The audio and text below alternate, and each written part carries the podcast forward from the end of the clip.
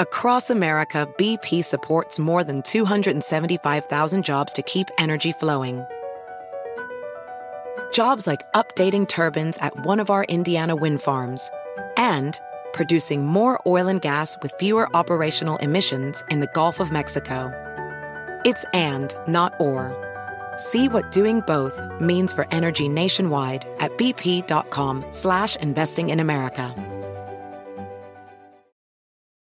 Can you remember a time when you thought someone you disagreed with might actually be right? In the new podcast, You Might Be Right, former Tennessee governors Bill Haslam and Phil Bredesen pose that question to guests like Paul Ryan, Al Gore, and Judy Woodruff. Come for the stories, stay for the substance and expert insights into some of the most challenging issues facing the country, including affordable housing, crime, and education. Listen to You Might Be Right a new podcast from the Baker School at the University of Tennessee, available wherever you get your podcasts. Hola, bienvenidos al podcast de NTN 24. Estas son cinco cosas que pasaron hoy. Los ojos de la región están puestos en Washington, donde hoy tiene lugar la llamada Cumbre de los Tres Amigos. Mandatarios de México, Canadá y Estados Unidos discuten en la Casa Blanca temas comunes como la pandemia, el comercio y la seguridad. Desde Ciudad de México, sin embargo, para el presidente Andrés Manuel López Obrador no han llegado elogios.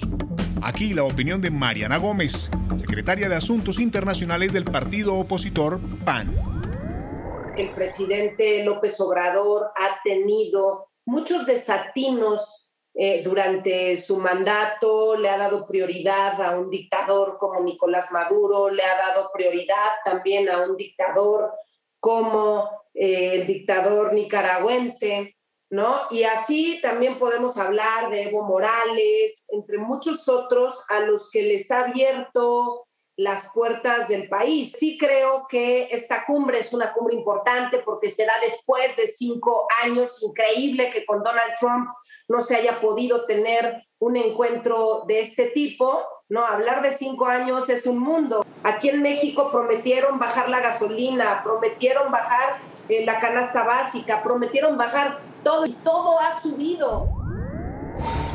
Aumenta de manera alarmante el precio de la gasolina en Estados Unidos. El presidente Joe Biden pide investigar a las compañías de energía por los incrementos. ¿A qué obedece el coste y hasta cuándo lo van a notar los ciudadanos? Analizamos con Stan Beuger, economista del Instituto Americano de Empresas. Es parte de, una evolución más general de los precios que, están subiendo en Estados Unidos, como también eh, están subiendo en Europa, en, gran parte de, de Latinoamérica y es parte del proceso de vuelta, digamos, a la normalidad. A la vez, eh, la, oferta de productos, las cadenas de suministro, todavía no se han recuperado completamente, eh, en parte porque una demanda eh, repentinamente enorme es difícil de, de prognosticar, pero también porque, claro, porque sigue la pandemia hasta cierto punto, hay problemas logísticos que, que derivan de, de, la misma pandemia. Y entonces ahora mismo simplemente lo que hay es más demanda que oferta y va a tomar un tiempo eh, eh, ajustarnos a, a esa nueva realidad. El disidente cubano Junior García Aguilera, quien ayer aterrizó en España, hizo hoy su primera aparición ante los medios de comunicación. El cubano salió del país junto a su esposa debido a la presión del régimen de Díaz Canel. Pero yo creo que es tiempo de madurar eh, la visión que todos tenemos sobre un país donde ya no solo es que no haya una democracia como la conocemos, es que hay una dictadura y es que muchos pensamos que hay una tiranía brutal eh, como pocas veces se ha visto. Por lo tanto, yo creo que la relación con Cuba, la relación personal que cada uno tenga con Cuba, tiene que madurar, porque en este caso ese matrimonio entre gobierno y pueblo se ha convertido en un matrimonio fallido, donde el régimen se comporta como un marido abusivo con su propio pueblo. Son cerdos que ahora caminan en dos patas y con sus guayaberas blancas, sus casas con piscina y sus autos de lujo viven mucho mejor que el resto de la población, mientras al resto de la población todo el tiempo le exigen dos cosas, sacrificio y silencio. En Bolivia, sectores afines y en contra al gobierno de Luis Arce se movilizaron en las últimas horas en contra y a favor de la abrogación de la polémica Ley Madre. Ante la presión, Arce le había pedido al Congreso durante el fin de semana la anulación de la ley, un trámite que comenzó a discutirse este lunes. Ayer ya ha sido abrogado la ley y el día de hoy siguen jodiendo. Ese es pues el interés de desestabilizar el gobierno de nuestro hermano presidente Arce Catacoro. Como Departamento de la Paz, lo que hemos recuperado en las calles, vamos a defender y no les tenemos miedo a estos golpistas. La Asamblea de la Personalidad ha decidido que podamos pedir también la restitución de los dos tercios y que todo el paquete dictatorial de las leyes malditas de este gobierno darse curso. La Comisión Interamericana de Derechos Humanos y su Relatoría Especial para la Libertad de Expresión urgieron al gobierno de El Salvador a abstenerse de aprobar el anteproyecto de ley de agentes extranjeros.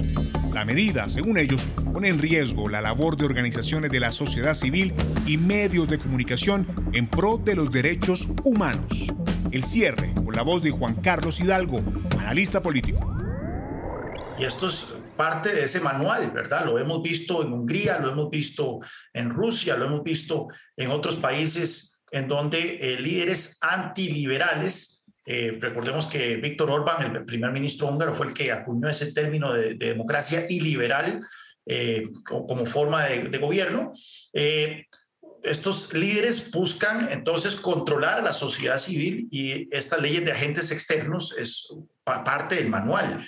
Estos líderes saben exactamente dónde poner el dedo en la llaga en cuanto al sentimiento de la población.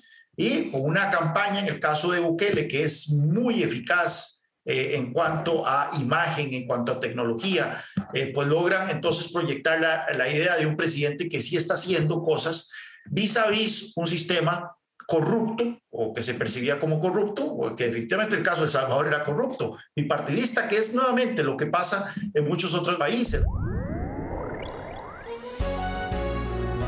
Si te gustó este podcast, puedes buscar más de nuestro contenido en nuestra página web www.ntn24.com. En NTN24 tenemos una red de corresponsales en las Américas que nos permite tener acceso de primera mano a toda la información y hacer análisis sobre los eventos más importantes de la región. Me gusto estar con ustedes. Mi nombre es Hugo Vecino. En Twitter, arroba Hugo Vecino. En el podcast de NTN24 te informamos y te acompañamos.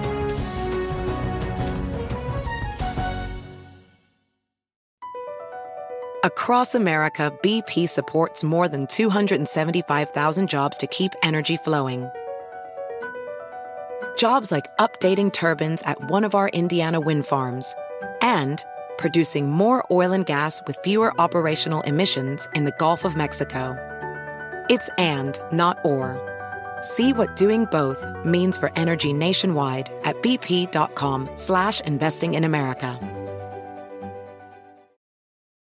Caesars Sportsbook is the only sportsbook app with Caesars rewards. That means win or lose, every bet brings you closer to the types of perks only Caesars can offer, like hotel stays at over 50 iconic destinations, bonus bets, daily profit boosts, tickets to the game, dining, and so much more. Whether you're a new or existing customer, Caesars Sportsbook is always rewarding. Must be 21. Gambling problem? Call 1 800 Gambler. Caesars Sportsbook. Don't just spectate, participate.